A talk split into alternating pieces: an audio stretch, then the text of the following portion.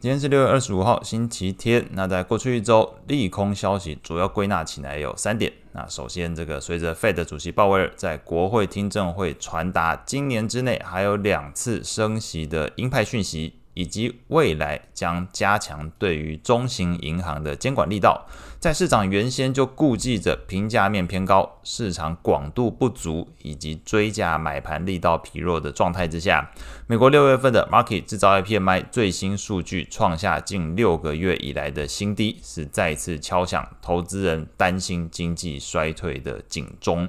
那除了美股四大指数全部修正之外，MSCI 欧元区还有 MSCI 中国跌幅也不遑多让，都超过三 percent 以上。所以在过去一周的价格变化上，标普百指数下跌两二点一二 percent，道琼工业指数下跌二点二一 percent，纳斯达克指数下跌二点零九 percent，费半指数下跌五点四一 percent，MSCI 欧元区下跌三点一九 percent。MSCI 中国下跌七点五二 percent，跌幅最大。那另外呢，在前面提到这个标普区域型银行 ETF KRE，过去一周重挫九点三七 percent，那主要是受到鲍威尔表示未来会加强整个监管力道的负面消息所影响。类股的部分来看，过去一周标普十一大类股全部下跌。那其中相对比较抗跌的三个类股是在健康照护、非必需消费以及必需消费的族群。那其中这个健康照护和必需消费都属于防御性类股，这边就不多做解释。但是在这个必非必需消费的部分，则是受到这个亚马逊过去一周上涨一点七五 percent，特斯拉基本小幅收高零点二七 percent，使得整个类股来说相对是比较抗跌。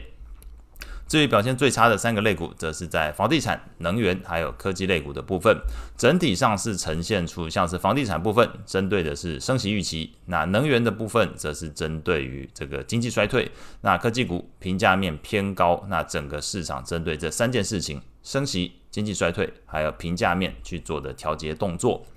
债券市场部分，过去一周，美国十年期公债利率下降了三个基点，那两年期公债利率则是上升了三个基点。所以从这个利率变化来看，除了代表这个长天期美国公债的价格是上涨之外呢，也隐含着过去一周美国十年减两年公债利差倒挂的程度是加深。那根据这个呃大摩摩根斯丹利他的观点是认为，这个直利率曲线倒挂的过程哦，持续加深的过程，也隐含着整个股市可能在多头的部分来讲还没有结束。